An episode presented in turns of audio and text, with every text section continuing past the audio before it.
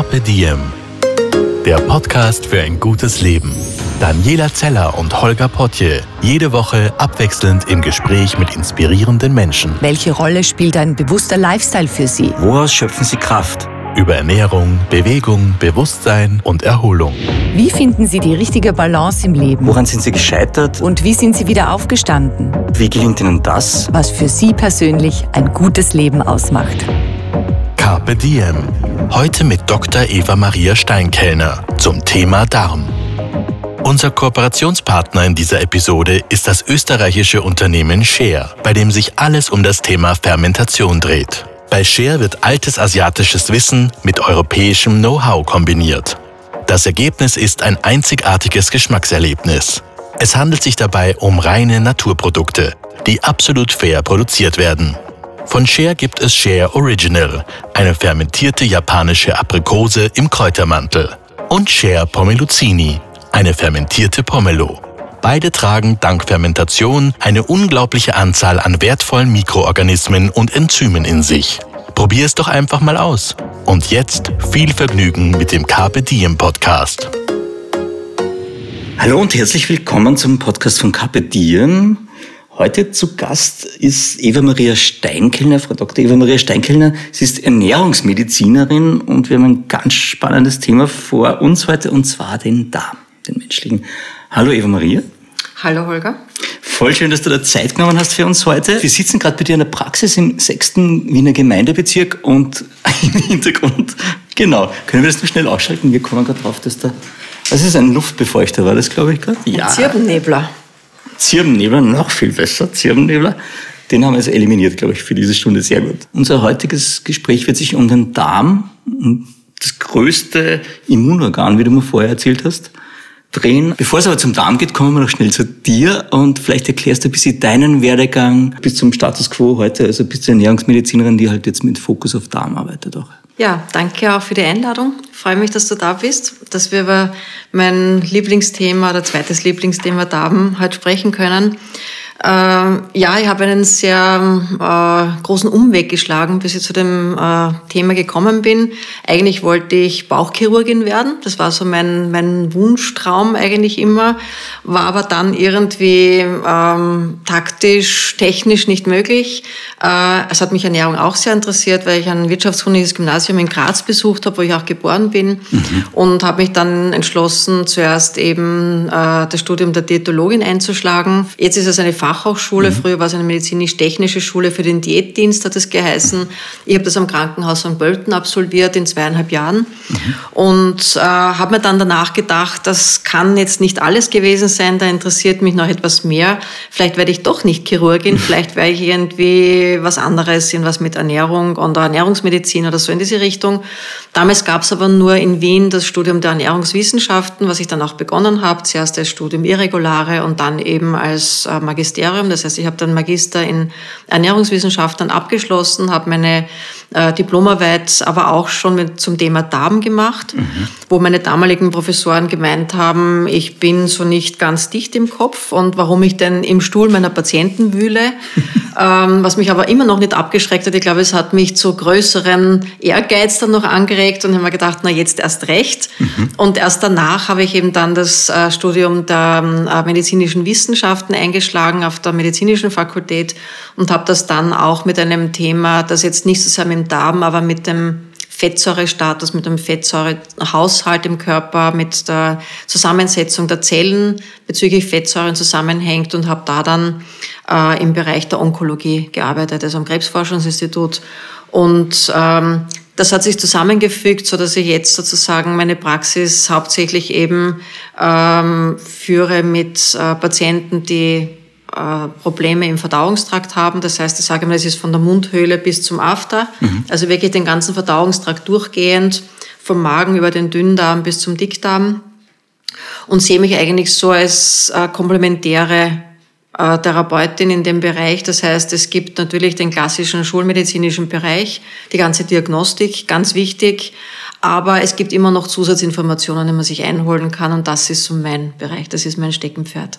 Also was kann ich zusätzlich noch einholen, wenn die Patienten ratlos da sitzen, wenn sie sagen, ich weiß nicht, was ich habe oder Mann weiß nicht, was ich habe, ich habe ein Reizdarmsyndrom, ich habe Unverträglichkeiten, aber aus der klassischen Schiene heißt, ich bin gesund, ich habe nichts und man hat mich nach Hause geschickt mit äh, entspannen Sie sich, beruhigen Sie sich, nehmen Sie vielleicht noch ein Antidepressivum, aber Sie haben sonst nichts und der Patient sitzt aber trotzdem mit massiven Beschwerden teilweise vor mir.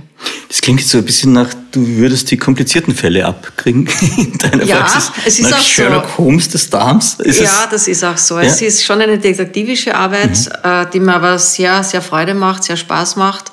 Das heißt, du, du knobelst dann daheim und sagst, okay, das Symptom und das haben wir festgestellt und das könnte auf das hinweisen. Nein, ich knobel nicht zu Hause, sondern ich knobel in der Ordination. Ja, also du nimmst die Arbeit nicht mit nach Hause? Nein, nehme ich nicht, außer wissenschaftliche Arbeiten, die ich lese. Aber ähm, es schaut wirklich so aus bei mir, dass der Patient, der das erste Mal zu mir kommt, zwischen eineinhalb und zwei Stunden bei mir ist. Okay. Was auch bedeutet, dass ich nur maximal vier neue Patienten pro Woche mir vornehmen kann, mhm. weil es einfach sehr zeitaufwendig ist und es ist mir wichtig. Und das macht mir aber auch Freude. Ich mag den Patienten nach, nach zehn Minuten da bei mir hinausschieben und sagen, danke, es hat mich sehr gefreut, danke fürs Gespräch. Mhm.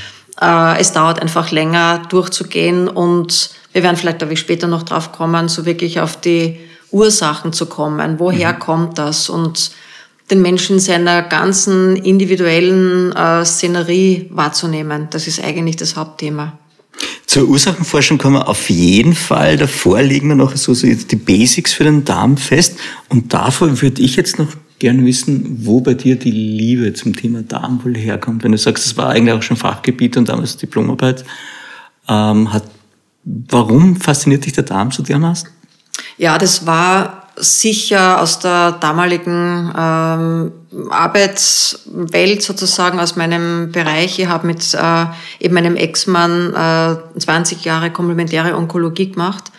Und da hat es sehr viele Patienten gegeben, die eben aufgrund der Medikamente, Chemotherapie, Antibiotika oder beides, ähm, Schmerzmittel, was auch immer, massive Probleme im Darm hatten. Mhm. Aber auch andere Organe wieder betroffen waren, zum Beispiel die Leber. Leberwerte sich erhöht haben, sich nicht verändert haben. Und ich meine, ich immer gedacht habe, es muss noch etwas anderes geben. Es muss also irgendwie in der Zusammensetzung, in der Aufspaltung der Nahrung, in der Verstoffwechselung, äh, in der Leberbelastung aus möglicherweise unverdautem Material, Material, das nicht aufgespalten wird. Es muss dann noch irgendeinen Hintergrund geben. Und habe damals schon begonnen mit damals wirklich sehr, sehr einfachen Möglichkeiten eben Stuhlanalysen äh, herstellen zu lassen, anzufertigen. Das heißt, ich habe nicht so, wie es mir der Professor unterstellt hat, selbst im Stuhl meiner Patienten gewühlt, sondern äh, es hat damals schon Labors gegeben, das gemacht haben, aber im Vergleich zu jetzt ganz, ganz basic, wirklich ganz einfach. Aber es hat die ersten Aufschlüsse gegeben, dass die Zusammensetzung des Stuhls eigentlich sehr viel Aussage darüber gibt, wie es im Darm jetzt wirklich ausschaut und mhm. wie unser Verdauungstrakt bestückt ist oder wie es darum bestellt ist. Jetzt mal zu unserem Protagonisten, unserem Star der Sendung, nämlich dem Darm, dem unbekannten Wesen. Ich habe mir einige Dinge rausgeschrieben dazu und du kannst mir wahrscheinlich sagen, ob das jetzt dann richtig ist oder nicht. Also der Darm ist das größte, du hast gesagt, Immunorgan ja. im Körper. Länge sechs bis acht Meter, was unglaublich scheint, aber. Ja, gut, gut hineingepackt, verschlungen, mhm. äh, verwickelt. Verschlungen, äh, wegen. Ja, aber die Länge, wenn man es auseinanderdehnen würde, würde man auf diese Länge kommen, ja. Ähm, Im Darm wohnen 100 Billionen, ich habe es mal aufgeschrieben, meistens freundliche Bakterien, so eine Wohngemeinschaft, die uns gesund hält im Idealfall. Ja, es ist leider Gottes, es sollten mehr gesunde Bakterien sein. Also wie sich das in den letzten Jahren mehr und mehr darstellt, sind wir nicht immer nur mit gesunden Bakterien bestückt, mhm. sonst hätten wir auch nicht so viele Erkrankungen, mhm. die den Darm anbelangen, nicht so viele entzündliche Prozesse. Mhm. Äh, ja, es ist aber so, es sind an die 100 Billionen Bakterien, die uns da bewohnen. Es ist das Zehnfache unserer Körperzellen. Das muss man sich auch einmal auf der Zunge zergehen lassen. Wir halten fest, es sind anständige und unanständige Bakterien in unserem Darm. Es sind 100 Billionen davon. Und es ist die Menschheit mal der Menschheit mal zwei. Das sind 100 Billionen. So ja, ungefähr. so ungefähr, ja. Das ist viel. Ja. Große WG. Große WG. Und eben, wenn man sich das vorstellt, alle Körperzellen, ob das jetzt äh, Muskelzellen, Schleimhautzellen, Hautzellen, äh, Gehirnzellen, alles zusammenrechnet, Knochen, alles. Und das Ganze mal zehn sind die Bewohner unseres Darms. Mhm. Also das heißt, es sind 100 Billionen, die natürlich auch ein Gewicht haben. Also jetzt ein kleiner Scherz am Rande. Ähm, das Gewicht ist ungefähr ähm, eineinhalb bis zwei Kilo. Habe ich mal also notiert, ja. eigentlich, wenn Wahnsinn. wir in der Früh auf die Waage stellen, uns auf die Waage stellen, kann man sagen, minus zwei Kilo, das sind nur meine Darmbakterien. Das bin nicht ich. Das sind nur meine Bakterien. Das ist fremdes Material. Gut also, zu hören nach der Weihnachtszeit vor allem. Genau, also zwei Kilo sind nur die Bakterien. Wahnsinn. Genau, und das Areal, auf dem Sie leben, sind 400 Quadratmeter. Du hast vorhin, glaube ich, 300 Quadratmeter. Zwischen 300 und 400, ja, genau. je nach Größe des Menschen. Jemand, der klein ist, wird weniger mhm. Fläche haben als jemand, der jetzt zwei Meter groß ist. Aber sagen wir so zwischen 300 und 400, wenn man alle äh, Fältelungen ausbügelt und auseinanderzieht sozusagen, wenn man das wirklich ganz aufdröselt, dann sind wir bei einer sehr großen Fläche. Da sind wir bei einer Tennisplatzgröße, habe ich mal rausgeschrieben. Circa, ja, genau. Und ich habe mir notiert, das Darmökosystem besteht aus der Darmflora und der Darmschleimhaut. Beide bilden dann das Ökosystem. Lege ich da auch noch richtig? Genau. Also wir haben früher äh, konnten, kannten wir das Mikrobiom noch nicht. Das heißt also den Darm mit seinem genetischen Material, mit seinem ganzen bakteriellen äh, Besatz, äh, aber auch mit der genetischen Last sozusagen oder mit der genetischen Qualität, die wir auch haben. Mhm. Äh, früher hat man Darmflora gesagt und die Gesamtheit von allem, also das heißt das genetische Material, die Bakterien und es gibt auch Viren, also wir sprechen auch vom Intestinal Virome mittlerweile, also von auch einem Virenbesatz sozusagen. Das wird sich in den nächsten Jahren noch von großer Bedeutung werden. Das, da ist mir eigentlich klar, äh, dass die also auch Trigger sind für unser Immunsystem Darm also wird sicher mehr und mehr darüber geforscht werden, glaube ich. Also alles zusammen ist das Mikrobiom. Und früher da hat man langläufig einfach die Darmflora dazu gesagt, also die mhm. Besiedelung, wobei wir ähm, von Jahr zu Jahr mehr Darmbakterien kennen und sie auch benennen können. Oder wir geben ihnen halt Namen oder Nummern oder was auch immer. Mhm. Im Moment sprechen wir ungefähr so zwischen 5000, 6000 verschiedene Bakterienstämme die im Darm leben, wow. okay. kennen du im Moment gerade mal so 400, 500, es werden also immer mehr, aber äh, kennen heißt jetzt, wir wissen, dass es die gibt, wir wissen so ein bisschen über ihre Funktion und über ihre Eigenschaften Bescheid, aber da wird noch ganz viel in den nächsten Jahren an Forschung ähm, aufs Tapet kommen, glaube ich. Das ist dann noch ganz viel unentdecktes Land, Terra Incognita. Ja, also ich arbeite jetzt seit 30 Jahren an dem Thema, wirklich mittlerweile okay. und mit wachsender Begeisterung. Und es hört, glaube ich, nie auf. Es wird nie aufhören, glaube ich, weil sich auch immer was verändern wird aufgrund unserer Nahrung, unserer Beschaffenheit der Nahrung, unserer Nahrungsaufnahme,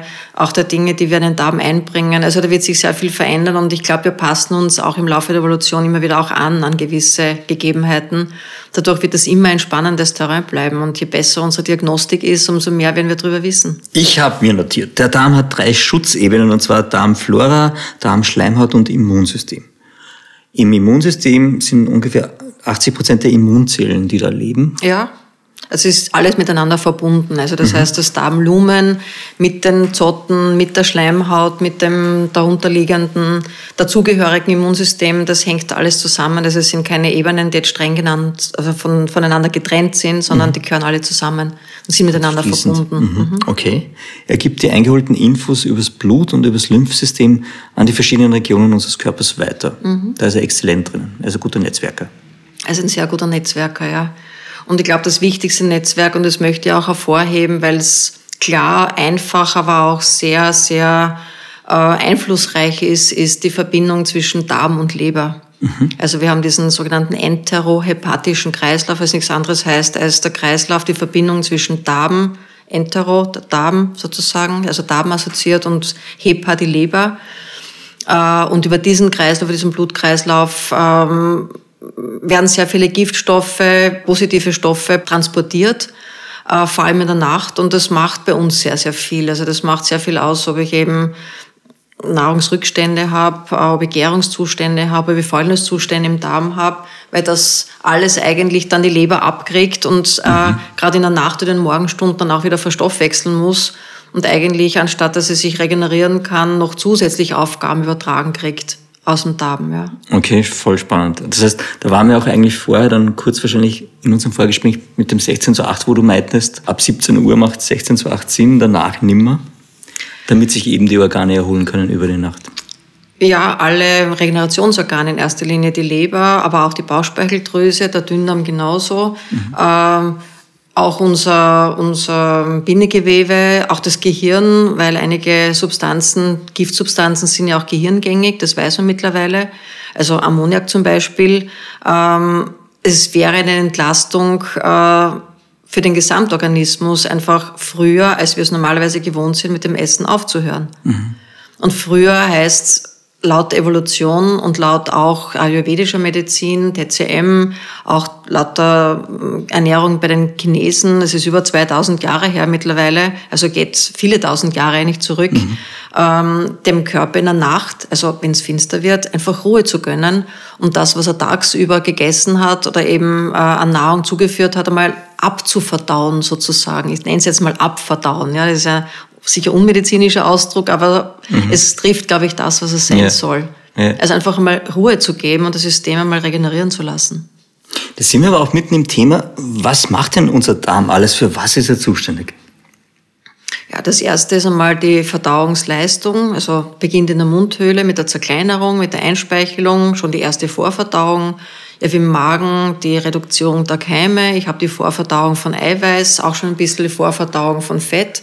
Dann weiter der Verdauungstrakt im Dünndarm, heißt Zerlegung, Aufspaltung und Resorption. Die sollte eigentlich bis zum Ende des Dünndarms abgeschlossen sein. Resorption heißt? Heißt Aufnahme der Nährstoffe mhm. in den Blutkreislauf, in die Blutbahn äh, und dann Weitertransport der jetzt unverdaulichen Nahrungsbestandteile in den Dickdarm. Mhm.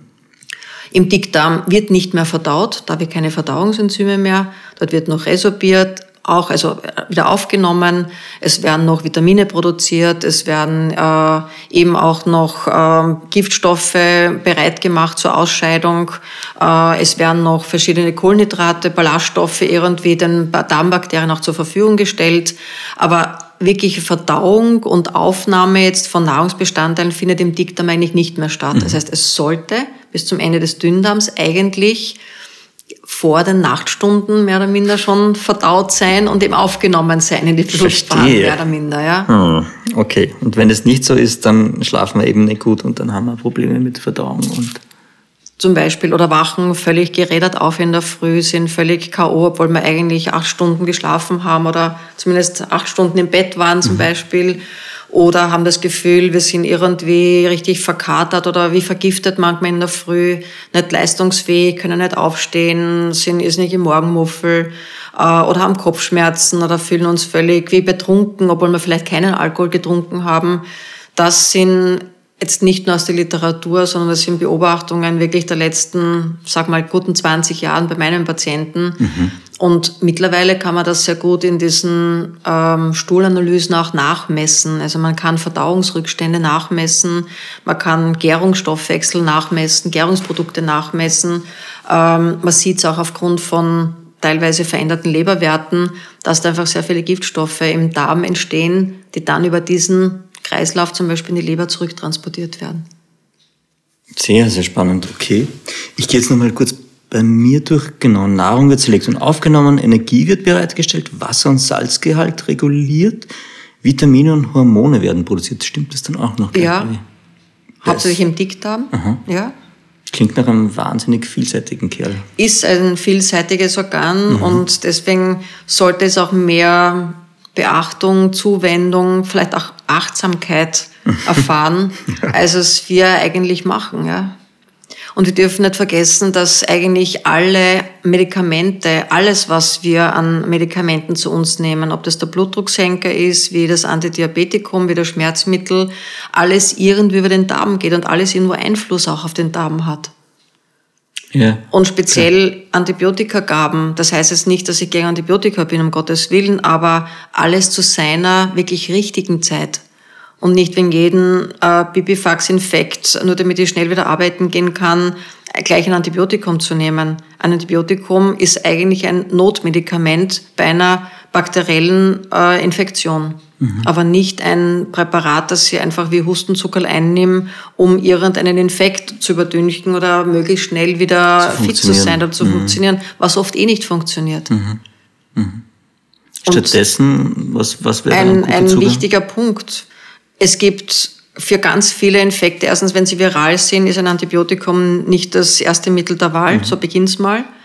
Äh, und zuerst mal auch wieder lernen, krank sein zu dürfen und es auszukurieren. Es gibt ganz viele Hausmittel, es gibt ganz viele äh, ich habe eine gute Ausbildung in Phytotherapie, also Pflanzenheilkunde. Es gibt ganz viele Dinge, die auch eben antientzündlich, antiviral, äh, schmerzlindernd, entzündungshemmend wirken, mit denen man sich auch helfen kann und die, wo man guten Zugang hat mittlerweile dazu. Mhm. Aber wichtig scheint mir, gerade in Zeiten wie diesen, äh, eine Krankheit auszukurieren zu Hause zu bleiben, im Bett zu bleiben und wie es früher war, es auszukurieren und nicht versuchen, mit irgendwelchen schnell, schnell fiebersenkenden Mitteln und entzündungshemmenden Mitteln und äh, was auch immer, Schmerzmitteln, das herunterzudrücken, um möglichst schnell wieder fit zu sein, was man dann eigentlich eh nicht ist. Jetzt könnte ich natürlich sagen, in, in Zeiten wie diesen fehlt uns die Zeit zu so etwas gefühlt und in unserer Gesellschaft, die doch sehr schnell ist. Aber du meinst, es wäre wichtig, da auf dem Punkt zu bleiben und genau hinzuschauen und sich die Zeit Wie zu nehmen. Wie es früher war. Die Altmediziner haben schon gesagt, und da halte ich mich eine Grippe, ein grippaler Infekt äh, mit Arzt eine Woche und ohne sieben Tage. Was heißt, bleib eine Woche zu Hause und wenn mhm. du Fieber hast, sei einen Tag fieberfrei und dann gehst du erst wieder arbeiten oder in die Schule. Mhm. Und da beginnt schon sehr viel, wie wir mit unserem Darm auch umgehen. Und die ganzen alten Schulen, äh, die alten Griechen schon zum Beispiel, eben wo Philosophie und Medizin ja sehr eng miteinander verbunden waren, äh, haben immer schon gefastet in dieser Zeit. Mhm. Also äh, nicht, ich bin so arm und krank und muss jetzt unbedingt Schokolade essen und mir unter Anführungszeichen Gutes tun, sondern da ist auch, so wie in der ayurvedischen Medizin, wird gefastet. Suppe gegessen, Reis gegessen oder mal gar nichts, einfach um den Verdauungstrakt zu entlasten, um auch mit dem Infekt, den man hat, besser zurechtzukommen, mhm. besser fertig zu werden zum Beispiel. Also auch das ist so ein Punkt, auch wenn wir kann man auch gut einbauen und es ist auch so, dass das Thema gewesen von Professor Schumi, der den Nobelpreis gekriegt hat für Medizin vor drei Jahren, oder ich glaube 2016 war es, äh, eben für dieses Reinigen der Zellen. Also er hat es die Autophagie der Zellen genannt, also wo auch dieses 8-16-Modell herkommt. Mhm.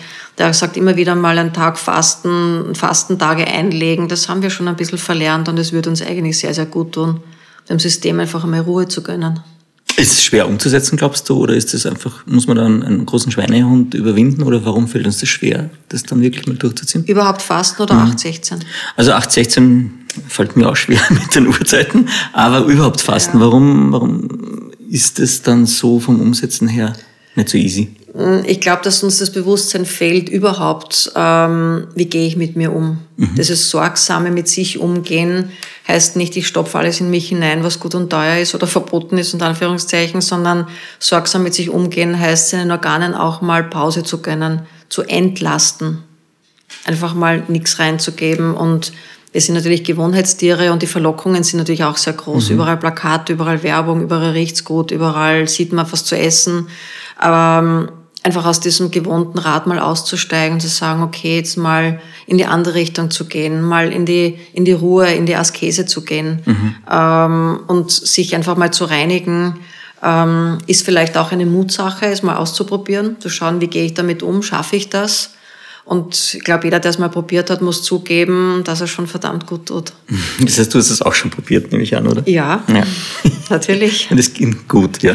Natürlich, also ja. auch Fastenzeiten oder Fastenwochen, also Heilfasten wirklich mhm. sind immer ein, ein willkommenes Tool, um ja, Körper zu reinigen, zu entgiften, einen klaren Geist zu kriegen. Ähm, einfach mal durchzuputzen sozusagen. Und wenn es auch nur dazu dient, aus unseren Gewohnheiten auszusteigen, mal keinen Kaffee zu trinken, keine Süßigkeiten zu essen und so weiter. Auch das ist allein schon mal ein, ein gutes geistiges Thema und für den Verdauungstrakt natürlich auch eine tolle Sache. Und wurde immer schon seit jeher praktiziert. Das ist nichts Neues. Mhm. Also ich finde es eigentlich sehr spannend, weil sie tun uns nicht immer gut, diese Gewohnheiten. Genau. Das heißt, manchmal sollte man sie dann auch wieder loswerden? Oder wie ist denn da der beste? Das ist ein schmaler Pfad scheinbar, auf dem wir da wandeln. Ist ein schmaler Pfad, aber ich denke mir, in dem Moment, wo es mir nicht mehr gut geht, habe ich die Möglichkeit, einfach nachzuschauen, mhm. warum geht's mir nicht mehr gut. Und ich sehe mich ja so im, im Kontext mit einem Patienten nicht als äh, der große Moralapostel mit dem Fingerzeig, sondern oder jetzt als, als Heilende, äh, weil ich denke mal, der Körper muss sich schon selber regenerieren und heilen. Aber ich sehe mich so als Übersetzer der Symptome mh, mm, zu den Maßnahmen, die man setzen kann. Was will dir der Körper mit deinen Symptomen sagen? Wo könnten wir nachschauen, um das festzumachen? Wo könnten wir äh, eine Diagnostik machen, um das äh, genau herauszufinden, was dir gut tut und was nicht? Ich nehme ein Beispiel heraus. Mhm, voll gern. Was mir immer wieder äh, unterkommt, das ist dieser alte Spruch, ähm, ähm, an apple a day keeps the doctor away. Also ein Apfel am Tag? Ein Apfel am Tag erspart dir den Arzt, ja, mhm. übersetzt. So. Es gibt aber sehr, sehr viele Patienten und die Zahl derer wird immer mehr, die zum Beispiel einen Apfel aus welchen Gründen auch immer also auch wenn er roh oder gekocht ist oder nicht vertragen, weil sie gewisse Zuckeranteile in dem Apfel, zum Beispiel das Sorbit, nicht vertragen. Damit ist dieser Satz oder diese, diese Prämisse ad absurdum, ad absurdum geführt, mhm. weil es nicht stimmt. Es ist Nahrung und Verdauungstrakt so individuell, wie unser Aussehen individuell ist. Und das, was für einen gut ist, ist kann für einen anderen die Katastrophe sein. Mhm. Und das gilt es für mich herauszufinden. Darum beschäftige mich auch so lang mit dem einzelnen Patienten und setze mich auch gern hin, um herauszufinden, was tut ihm gut, welche mhm. Symptome hat er, ähm, was ist er. Er bringt auch in mein Ernährungsprotokoll mit, wenn er das erste Mal zu mir kommt, manchmal auch noch danach. Mhm. Und wir schauen einfach gemeinsam, was will dir dein Körper sagen? Wie bringe ich das mit der Nahrung in Verbindung? Wie bringe ich das mit der Beschaffenheit deines Darms, deines Stuhls äh, in Verbindung? Wie schaut dein Stuhlverhalten überhaupt aus? Und da sind wir vielleicht auch beim nächsten Thema. Mhm. Großes Tabuthema in unserer Gesellschaft. Mhm. Geh direkt drauf zu, ich bin bei dir.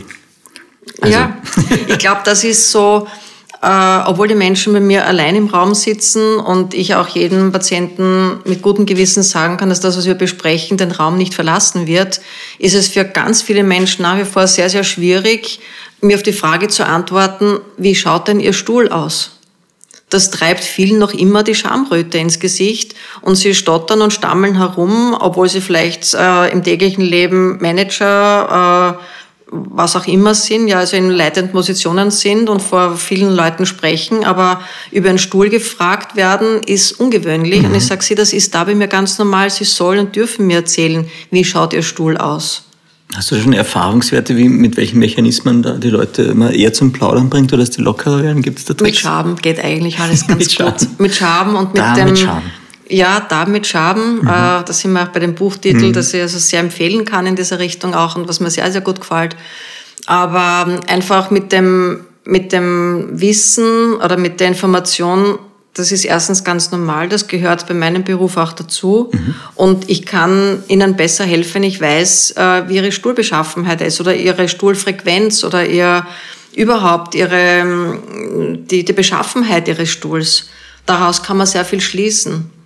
Ist das eben ein, ein kompaktes Stuhl? Äh, ist, es, ist es breiig? Ist es flüssig? Ist es mhm. schmierig? Und ich bringe dann immer, wenn jemand sich so ganz schwer tut, auch das, den Vergleich, wenn Sie jetzt ein Tier haben, sei es ein Pferd, eine Kuh oder einen Hasen, und der hat einen ungewöhnlichen Stuhl, dann gehen Sie sofort zum Tierarzt. Und da schaut man sich das an, ja. Stimmt, Die Losung ja. sozusagen ja, beim genau. Tier, ja. Genau. Genau. Da wird man sofort unruhig, ja. Und wenn man ein ganz ein teures Pferd hat und es macht keine Rost Knödel, wie es so schön heißt, sondern macht plötzlich Kuhfladen, dann wird sofort der Tierarzt da stehen. Mhm. Und wir Menschen spülen das sofort weg, haben jetzt diese Flachspüler, wo das alles gleich verschwindet und niemand will sich mehr seinen Stuhl anschauen. Und dabei wäre es so wichtig. Nicht nur das Essen muss schön dekoriert sein, sondern unser Stuhl muss auch eine gute und physiologisch, das heißt also richtige, für uns mhm. lebensrichtige Konsistenz haben mhm. und Regelmäßigkeit und so weiter. Und das sind die Themen, mit denen ich mich auch halt über meine, mit meinen Patienten unterhalte. Ich finde es total großartig und spannend. Ja. Aber ich auch, kann ja. mir vorstellen, dass es nicht easy ist, ja klar. Aber wenn ich jetzt zum Beispiel, nehmen wir es mal Für mich ist es schon easy, für die Patienten nicht. und mir macht es richtig, also macht es richtig Freude. Ja. ja es ist sehr, sehr spannend. Ja. Aber wenn jetzt jemand, sagen wir mal, an Verstopfung leidet, dann sagt dir das auf Sherlock Holmes Modus was? Was stimmt dann ungefähr? Kann man dann irgendwie schon mal eine Diagnose stellen? Oder es gibt ganz verschiedene. Es gibt, ich glaube, sicher 20, 30 verschiedene Möglichkeiten, warum mhm. jemand Verstopfung hat. Mhm. Er bewegt sich zu wenig, er trinkt zu wenig, er isst das Falsche. Ähm, es kann hormonelle Störungen sein. Äh, Frauen in Wechseljahren haben sehr oft Verstopfung, weil allgemein die Schleimhäute trockener werden zum Beispiel. Ähm, es kann sein, dass jemand Antibiotika gekriegt hat und nachher Verstopfung hat. Also nicht nur Durchfall, auch Verstopfung ist möglich. Es können andere Medikamente sein, es können Antidepressiva sein, mhm. es können zu wenig Ballaststoffe sein, es können äh, auch anatomische Veränderungen sein im Darm. Es ist ganz unterschiedlich. Aber auch da gehe ich eben gewisse Fragen mit dem Patienten durch. Ich schaue mir Befunde an. Äh, ich lasse mir einfach erzählen, wann es begonnen hat, äh, was davor war. Es kann auch psychisch bedingt sein. Krämpfe, Anspannungen, die den, den Menschen sozusagen nicht den Stuhl ausscheiden lassen zum Beispiel. Also gibt es ganz viele Möglichkeiten dazu. Weil wir jetzt gerade bei Verstopfung waren, da gibt es ja auch äh, Produkte, weil wir auch im Vorfeld darüber geredet haben, äh, von, von Share zum Beispiel. Ich glaube, das ist die Pflaume die ja in dem Fall dann helfen sollte oder hilft. Hast du das dann auch schon mal ausprobiert oder bei Patienten? Ich wende es sehr gern an. Ich setze es bei vielen Patienten mittlerweile ein äh, am Anfang so als äh, Notmaßnahme sozusagen, mhm. wenn die Verstopfung wirklich zu schlimm wird. Aber ich habe auch Patienten, die sie mittlerweile fast jeden Tag nehmen und oft auch nur die Hälfte oder ein kleines Stück. Der Vorteil davon ist, dass es, ich also, also noch einmal habe ich Untersuchungen angeregt, auch bei dem äh, mhm. Produzenten, weil ich wissen wollte, genau auch die Zuckerzusammensetzung. Also wir haben noch einmal Untersuchungsergebnisse gekriegt ob es jetzt sozusagen aufgrund der Zusammensetzung irgendwie doch als Abführmittel wirkt. Mhm. Das ist es aber nicht. Es mhm. ist äh, offensichtlich wirklich ein fermentiertes Naturprodukt das äh, die Bewegung, also die Peristaltik im Darm anregt, aber auch die Entgiftungsfunktion. Das heißt, es wirkt auch auf die Leber. Okay. Auf die Entgiftungsfunktion der Leber, auf eben äh, Regulation des Wasserhaushalts und es wirkt nicht als Abführmittel. Das heißt, es macht keine Gewöhnung, es macht nicht einen trägeren Darm mit der Zeit und ich muss immer wieder den Stuhl rausreißen, mehr oder minder, osmotisch oder mhm. äh, einfach über sozusagen irgendwelche chemischen Prozesse, sondern es regt wirklich die Bewegung, die Peristaltik an, es reguliert den Wasserhaushalt und es entgiftet. Und das macht eigentlich die Erleichterung der Ausscheidung des Stuhls mit der Scherpflaume. Auch es gibt das zweite Produkt, das heißt Pomelozini. Das ist also mit so einer Zitrusfrucht, die also auch in sich fermentiert wird mit Kräutern. Mhm. Und ich mache also sehr gute Erfahrungen damit, weil es vielen Patienten hilft, auch auf Reisen oder die so zeitweise Verstopfung haben zum Beispiel zum Regulieren. Das Nette daran ist, dass es ja wahrscheinlich auch schon wieder uralt, wenn es fermentierte Früchte sind im Grunde, oder? Ja, es ist ein altes Rezept, das jetzt wieder aufgenommen worden ist und laut des Herstellers werden diese Pflaumen und auch eben diese äh, Pomelozini ist so eine Zitrusfrucht, ist so also ähm, Pomelo ähm, Grapefruitartig ist. Und es wird also ein bis zwei Jahre teilweise im eigenen Saft mit den Kräutern fermentiert. Aber eine alte Rezeptur, die gibt es sicher schon so lange. Ja. Mhm. Ich habe mir notiert beim Darm, wenn er funktioniert, dann habe ich hoffentlich gute Abwehrkräfte, mentale Balance, gesunde Haut. Das hat mich wieder überrascht. Also der mhm. Darm wirkt sich auch auf die Haut aus, und die Hautqualität.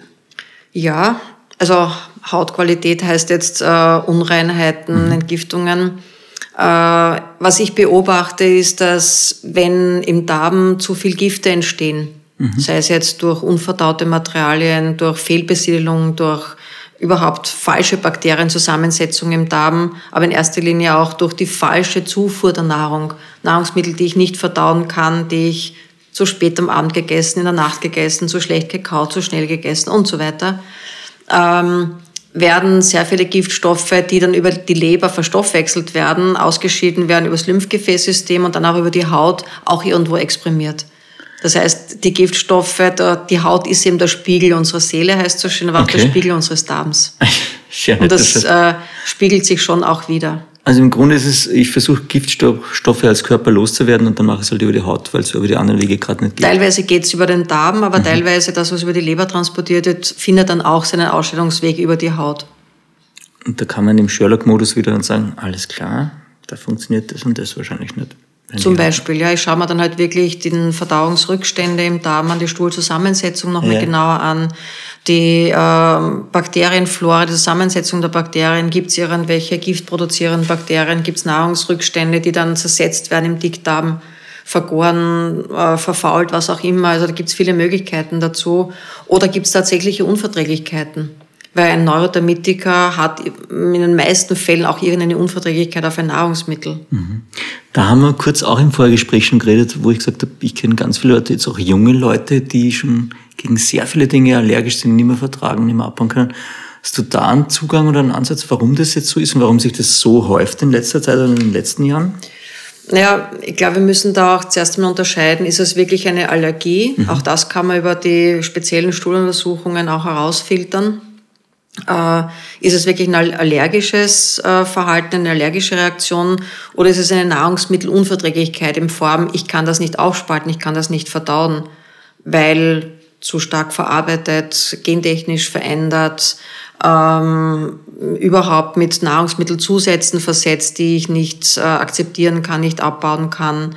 Ähm, ist der Darm vorgeschädigt durch Medikamente, durch Drogen, durch äh, Schmerzmittel? Äh, da gibt es ganz viele Faktoren dazu. Aber das klingt für mich auch ein bisschen danach schon nach dem, äh, dass die Qualität der Nahrungsmittel ganz oft nicht mehr passt in der heutigen ja. Zeit.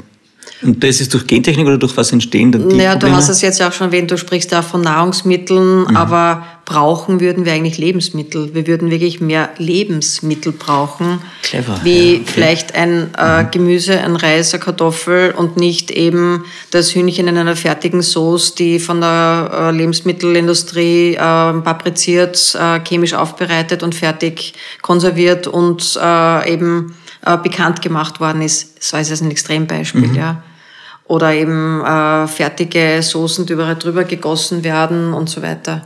Also es geht sicher viel mehr auch um Lebensmittel oder ähm, um naturbelassene äh, Bestandteile, Nahrungsbestandteile, äh, die, glaube ich, ein bisschen in den Hintergrund gerückt sind in den letzten Jahren, wenn ich das so beobachte. Aber ich habe auch ein bisschen das Gefühl, dass da jetzt möglicherweise auch gerade wieder eine Kehrtwende passiert und man wieder Umdenken beginnt, oder? Man hat, glaube ich, müssen im letzten Jahr, weil durch die Lockdowns Stimmt. mussten Leute wieder selber kochen und selber kochen lernen, was so gesehen als kein Nachteil war, finde mhm. ich. Ja?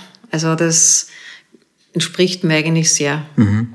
diese Richtung. Ja, auch das bisschen das Slowdown und, und sich wieder Zeit nehmen für Dinge und bewusster Dinge machen wahrscheinlich. Auch für gemeinsam essen, in mhm. Ruhe essen also ich bin auch so erzogen worden, bei Tisch wurde nicht gesprochen zum Beispiel, okay. ähm, geschweige telefoniert, geschweige Fernsehen hat es auch damals noch nicht mhm. gegeben.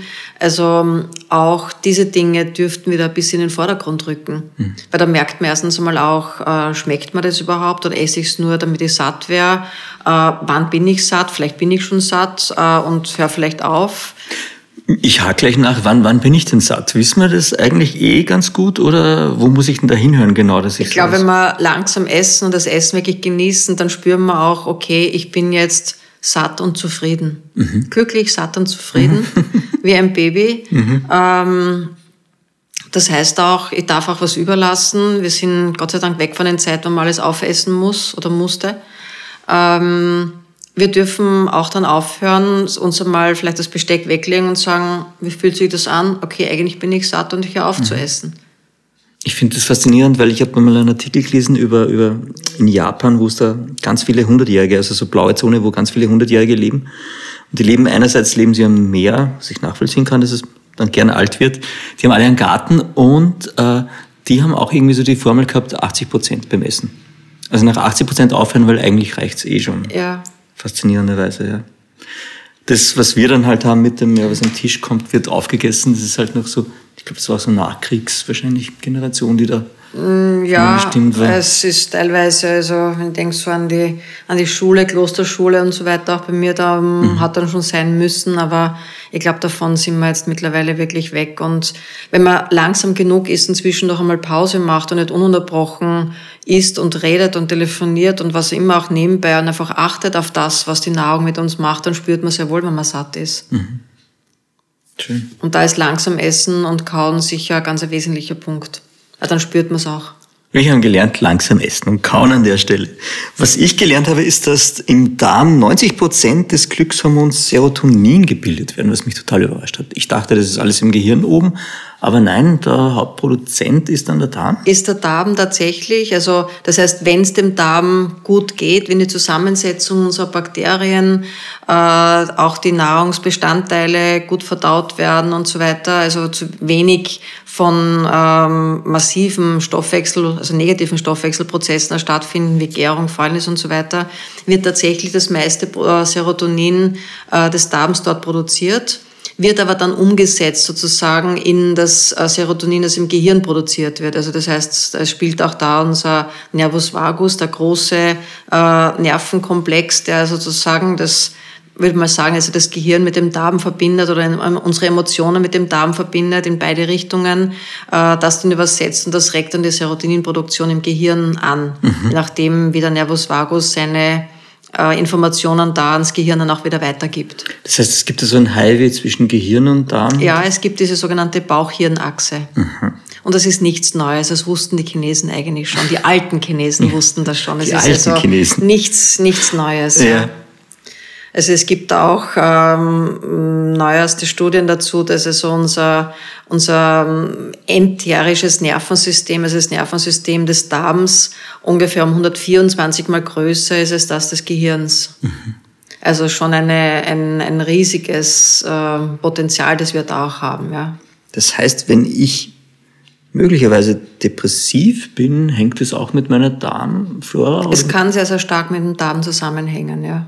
Weil also, da Dinge nicht geordnet sind und das wirkt sich dann über die Transportwege aufs Gehirn aus? Oder wie kann man sich das ja, vorstellen? Ja, das und weil auch äh, sehr oft sehr viele Giftstoffe im Darm entstehen, die auch über die Blut-Hirn-Schranke transportiert werden und damit eigentlich auch unsere, die Produktion des Serotonins im Gehirn, das heißt also unser Stimmungshormon, mhm. aber auch das Melatonin, das Schlafhormon beeinflussen, äh, aber auch unsere, unsere Gehirnfunktionen tatsächlich weil wenn ununterbrochen mit Giftstoffen äh, äh, getriggert wäre, auch vom, vom Gehirn, vom Kopf her, dann kann man sich vorstellen, dass also die Gehirnleistung oder auch eben die, die, psychischen, äh, die psychische Verfassung nicht die beste ist, klarerweise, ja. Okay, also wir, gefühlt lerne ich jetzt gerade, dass da ganz viele Dinge miteinander in Verbindung stehen und zusammengehören und zusammenhängen und man da wahrscheinlich schwer auch einen Überblick hat. Und dann. auch, äh, was mir ganz wichtig ist an der Stelle, also nicht nur die Produktion des Serotonin, sondern die Aufnahme. Also es geht auch zum Beispiel darum, dass in neue und neuere wissenschaftliche Erkenntnisse und Studien, dass wenn sehr viele entzündliche Prozesse, da sprechen wir in erster Linie von mikroentzündlichen Prozessen im Darm vorliegen, dass die Vorstufe des Serotonins, also das 5-Hydroxytryptophan, gar nicht aufgenommen werden kann. Okay. Also die Vorstufe des Serotonins mhm. kann nicht aufgenommen werden, wird nie zu Serotonin umgewandelt, sondern wird eigentlich schon vorher sozusagen abgebogen in eine ganz andere Substanz und es kommt eigentlich nie zur Serotoninaufnahme. Also weil es durch ständige entzündliche Prozesse, mhm. die können jetzt im Darm auch irgendwo mhm. anders im Körper sein, das kann genauso auch in, im Zahnbereich, wo auch immer sein, mhm. aber im mhm. Darm ist eine sehr große Fläche. Also diese entzündlichen Prozesse, da gibt es ganz eigene Mikro, äh, also eigentlich biochemische äh, Wege, die man mittlerweile aufgeklärt hat, wo man sieht, dass dieses Serotonin nie produziert wird und nie aufgenommen werden kann über den Darm. Und damit ist Serotonin immer in, in der Mangelposition. Spannend. Das heißt aber, ich kann definitiv sagen, dass das Darm unsere Gefühle mitbestimmt. Ja. Okay. Und praktisch dann auch einen Einfluss auf unsere mentale Balance hat, nehme ich an, oder? Natürlich. Und es beginnt auch schon beim Wohlfühlen. Wenn ich ständig Bauchschmerzen habe oder mhm. Bauchgrimmen oder einen geblähten Bauch oder keinen Stuhl oder zu viel Stuhl oder ständig Durchfall, dann fühle ich mich nicht wohl. Mhm. Äh, kann man niemand beschreiben, dass er dann irgendwie voller Freude äh, und jubelnd in der Früh aus dem Bett springt. Das okay. ist nicht so. Mhm. Da hat Bauch ständig ein Thema. Also, wenn ich meinen Bauch spüre, dann beginnt schon mal sehr ungemütlich zu werden. Wir gehen auf die positive Variante und sagen, warum sind Schmetterlinge im Bauch gut für uns? Kann man das beantworten? Ja, weil sie äh, uns schon zeigen, dass äh, unser Bauch äh, sehr, sehr stark von unseren Gefühlen auch beeinflusst wird. Also unser Bauchgefühl von unseren Gefühlen beeinflusst wird. Und ich glaube, es ist auch gut, dass diese Schmetterlinge im Bauch uns dann entweder nicht essen lassen oder mehr essen lassen. Mhm. Äh, ähm, sagt ja auch, Liebe geht durch den Magen oder ich habe Schmetterlinge im Bauch und mag jetzt vielleicht nichts essen, weil der Bauch vielleicht auch Ruhe braucht, weil er mhm. gerade mit ganz anderen Dingen beschäftigt ist. Also er zeigt uns ganz gut, was er im Moment gerade braucht und wenn wir das berücksichtigen, dann äh, geht es uns, glaube ich, auch damit viel besser. Das heißt, auf einer Metaebene kommuniziert er da eh mit uns? Er kommuniziert eigentlich ganz gut und mhm. eigentlich immer mit uns, ja. Okay. Er grummelt, wenn er Hunger hat und er zeigt uns, ich bin jetzt nervös oder ich bin verliebt oder ich bin aufgeregt und es ist jetzt besser, mal nichts zu essen, weil er es nicht verdauen kann vielleicht. Mhm. Weil er gerade sehr beschäftigt ist mit irgendwas anderem. Stress und Angst ähm, können eigentlich dann logischerweise auch zu Bauchschmerzen und Verdauungsproblemen führen. Ja, ganz Alltag. sicher, ganz sicher. Also das ist sicher einerseits auch über den großen Nervenkomplex, über den Nervus vagus äh, in, im Zusammenhang, dass in, in Stresssituationen krampft sich immer alles zusammen. Das heißt, auch der Bauch kann zu Schmerzen beginnen, es kann zu Krämpfen kommen. Es kann aber eben in der permanenten Stresssituation tatsächlich ein Magnesiummangel entstehen. Auch Magnesiummangel kann zum Beispiel zu Bauchkrämpfen, Magenkrämpfen führen. Also da gibt es unmittelbare Zusammenhänge auch mit Mineralstoffen, mit Spurenelementen zum mhm. Beispiel auch. Aber allein das Thema Angst macht immer Härte, macht Rigidität, macht Krampfen, macht äh, sozusagen Festigkeit auch im Gewebe und das wirkt sich natürlich auf die große Muskulatur des Darms natürlich auch aus, klarerweise.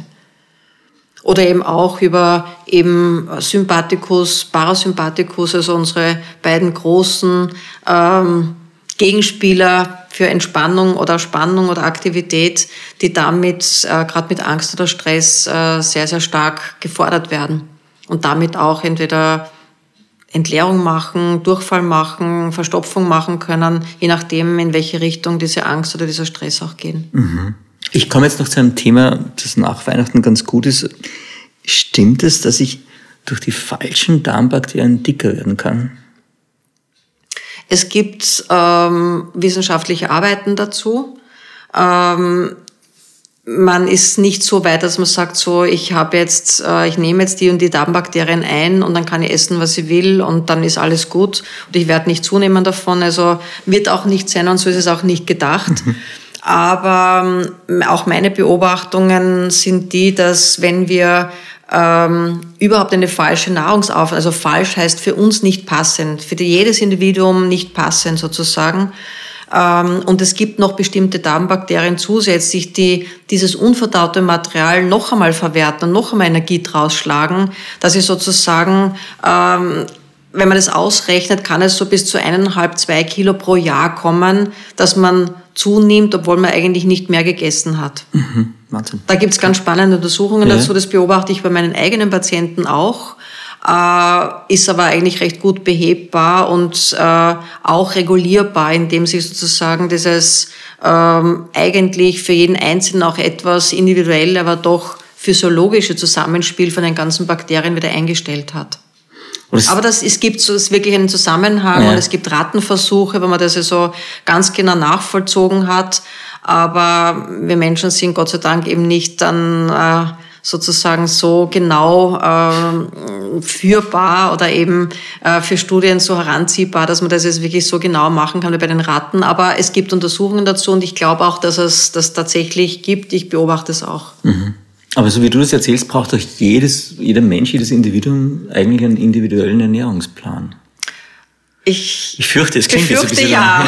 es, es ist so. Und wenn es ja. so einfach wäre, dann würde ich wahrscheinlich auch nicht mehr da sitzen und hätte ich auch nicht so viele Patienten, ja. weil dann würde ich einen Ernährungsplan für Tausende von Menschen schreiben und alle wären glücklich, aber es ist nicht so. Gott sei Dank ist es nicht so. jeder in einer anderen Lebenssituation ist, das Alter spielt eine mhm. Rolle, das Geschlecht spielt eine Rolle, ähm, die individuellen Vorlieben, die Einflüsse auf den Verdauungstrakt, was verdaut jeder Einzelne gut und wann und wie. Es ist wirklich ganz unterschiedlich und das macht das Ganze auch zu einem so spannenden Terrain.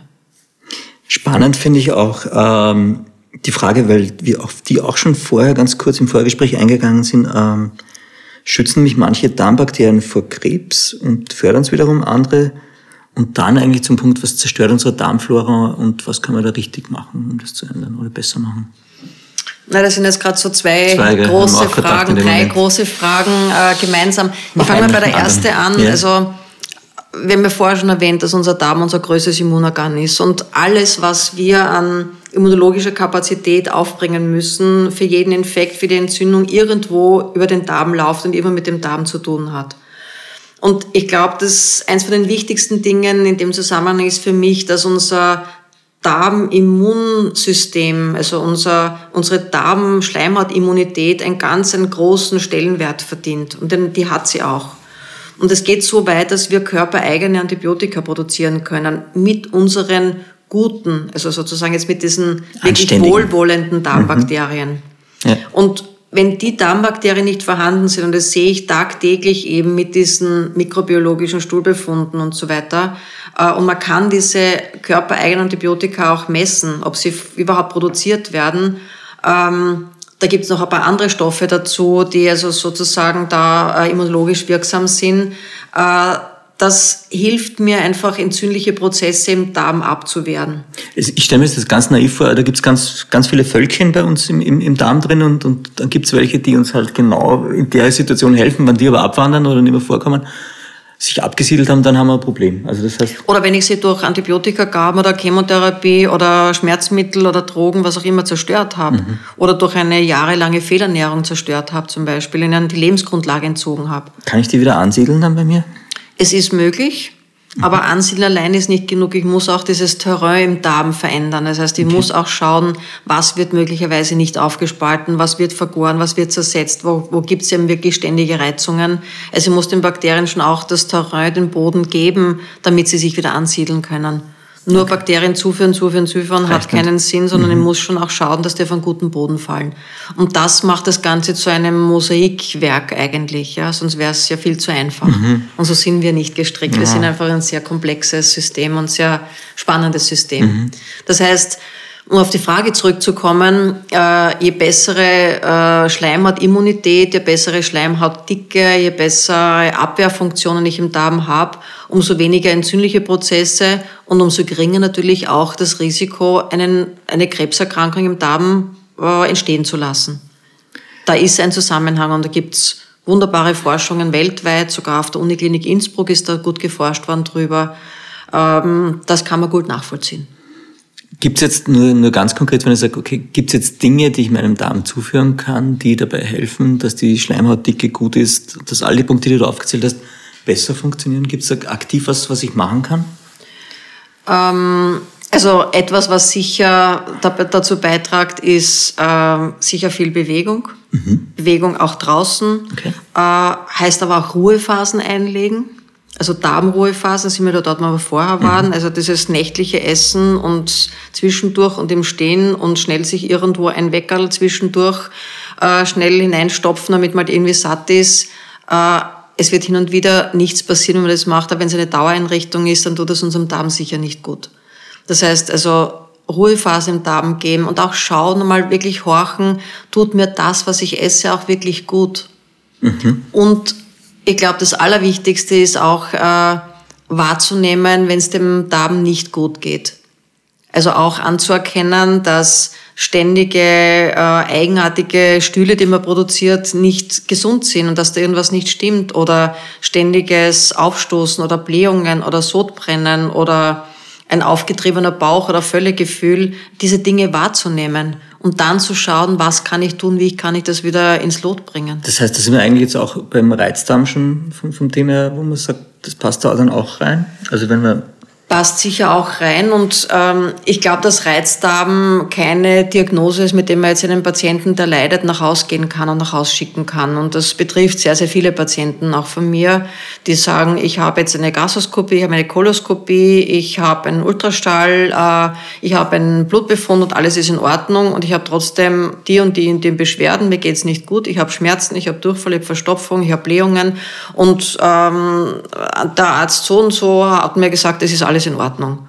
Und da mache ich mir dann ganz gerne auf die Suche, weil Reizdarm hat auch noch eine zusätzliche Diagnostik. Also es gibt noch zusätzliche Diagnostik, es gibt zusätzliche Faktoren, die da hineinspielen. Aber es ist sehr individuell. Und du brauchst wahnsinnig viele Informationen vorher schon, dass du dann deine Schlüsse ziehen kannst. Natürlich. Mhm. Und mache auch meine zusätzlichen Untersuchungen oder eben Anamnesen noch so und schaue, was kann demjenigen sozusagen zusetzen, weil wenn mal Schmerzen hat, kann er nicht sagen, ähm, Sie haben halt ein Reizdarmsyndrom, ja, da müssen Sie halt jetzt damit leben und entspannen Sie sich und gehen Sie nach Hause, mhm. nehmen Sie vielleicht noch Antidepressivum und alles ist gut.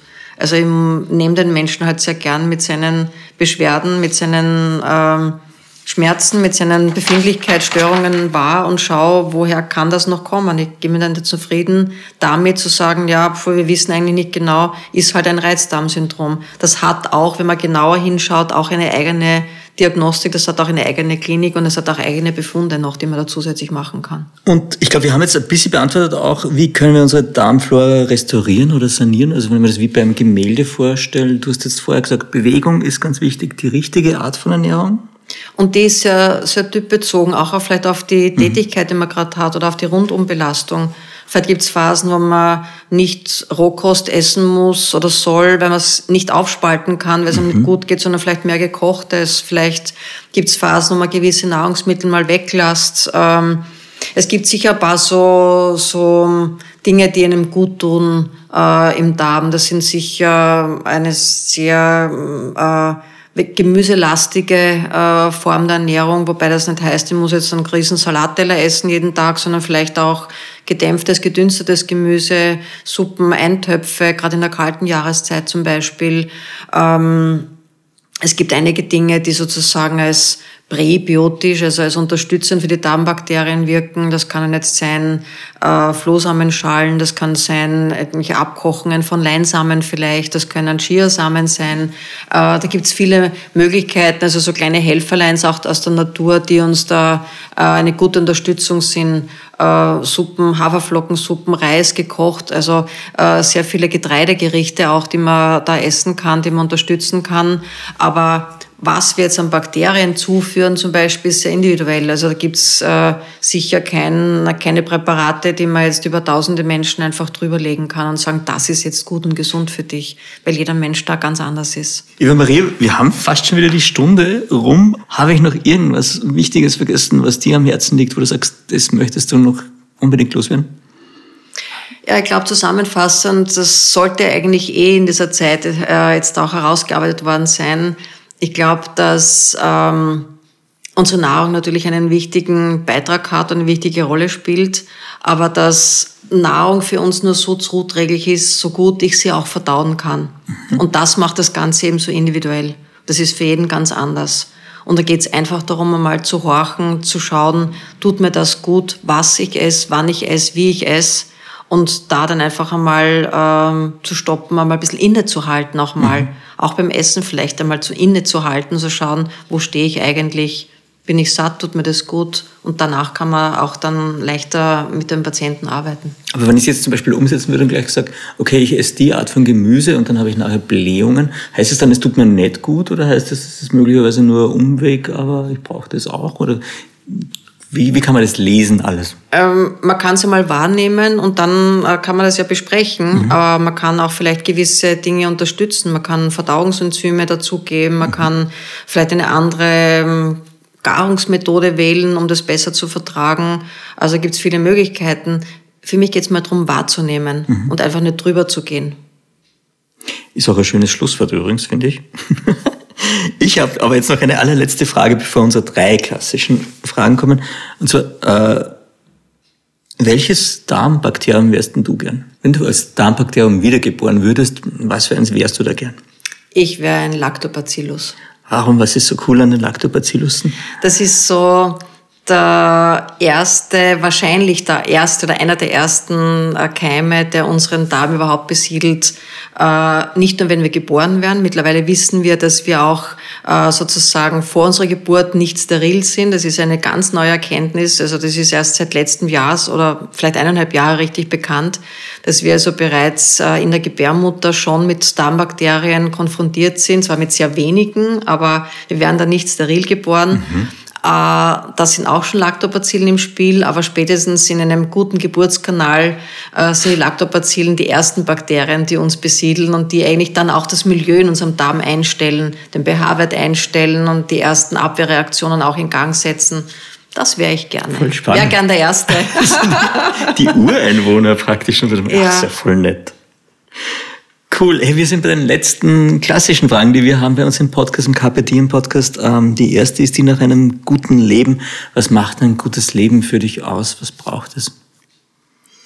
Also in meinem Leben spielt jetzt einfach eine große Rolle ähm, dieses eben innehalten, immer wieder mal wirklich zur Ruhe kommen und eine unglaubliche Dankbarkeit für das, was ich bin, was ich habe, wo ich sein darf, dass ich sein darf. Ähm, also dieses freudvolle dem Leben begegnen und einfach jeden Tag Danke sagen können für das, was ist. Hat das länger gebraucht, dass, ich das so, dass dir das so bewusst geworden ist? Weil es klingt jetzt ein bisschen so, als wärst du jetzt in den letzten Zeit ja, vielleicht mehr draufgekommen. Ja, es hat sich sicher in den letzten Jahren, würde ich sagen, die letzten fünf bis sieben Jahre waren sicher entscheidend äh, herauskristallisiert, aber es hat sich sehr manifestiert und mhm. äh, ich möchte es wirklich bis zu meinem Lebensende beibehalten, einfach gut Danke sagen zu können für das, was das Universum uns eigentlich immer wieder zur Verfügung stellt, also mir auch in dem Fall genau. Ein tägliches Ritual, das du hast, gibt es da eins? Ja, das ist das, ähm, eben nach dem Aufstehen in der Früh äh, rauszuschauen, Danke zu sagen, und wahrzunehmen, dass ich bin mhm. und wo ich bin und was mhm. ich bin. Eben genau das ist es. Mhm. Einfach den Tag zu begrüßen, zu sagen, schön, dass es so ist, wie es ist. Und dann der Kaffee oder Tee? Oder? Und dann der Kaffee. okay. Genau, die dritte Frage ist die nach einem Sprichwort oder, oder Zitat, das dich schon länger begleitet oder immer wieder mal aufpoppt. Gibt es da was?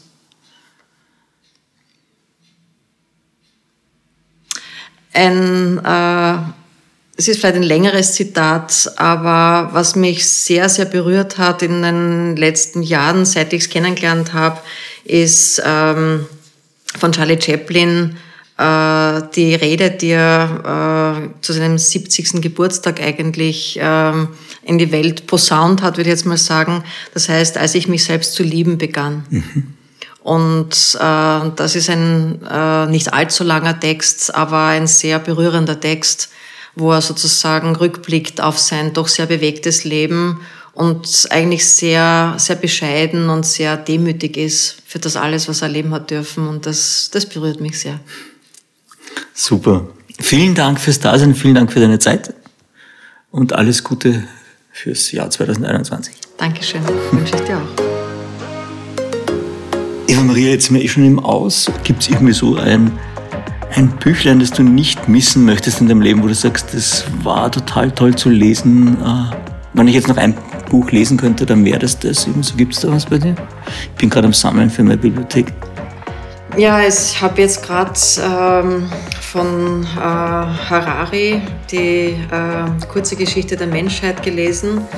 Äh, glaube, ich muss das zeitweise, also seitenweise nochmal lesen.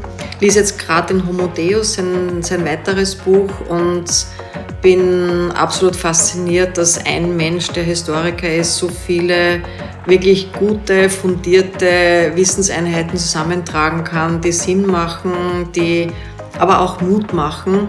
Also nicht total deprimierend sind, sondern auch Mut machen. Äh, und äh, ja, bin sehr beeindruckt, was dieser Mann leistet. Mehr von Carpe Diem gibt es auf Soundcloud, iTunes, Google Play oder Spotify. Jetzt abonnieren und liken. Das Carpe Diem Magazin erscheint alle zwei Monate. Besucht auch unsere Social Media Portale auf Facebook, Instagram und YouTube und unsere Website carpediem.live. Carpe Diem, der Podcast für ein gutes Leben. Wenn euch der Carpe Diem Podcast gefallen hat, dann schenkt ihm 5 Sterne bei Apple Podcasts. Wir freuen uns über eure Kommentare und sind jetzt auch direkt über podcast.carpediem.live erreichbar. Wir freuen uns über Anregungen, Kommentare und Ideen. Nächste Woche Daniela Zeller im Gespräch mit Frauenärztin Dr. Sheila Delis über die fabelhaften Wechseljahre.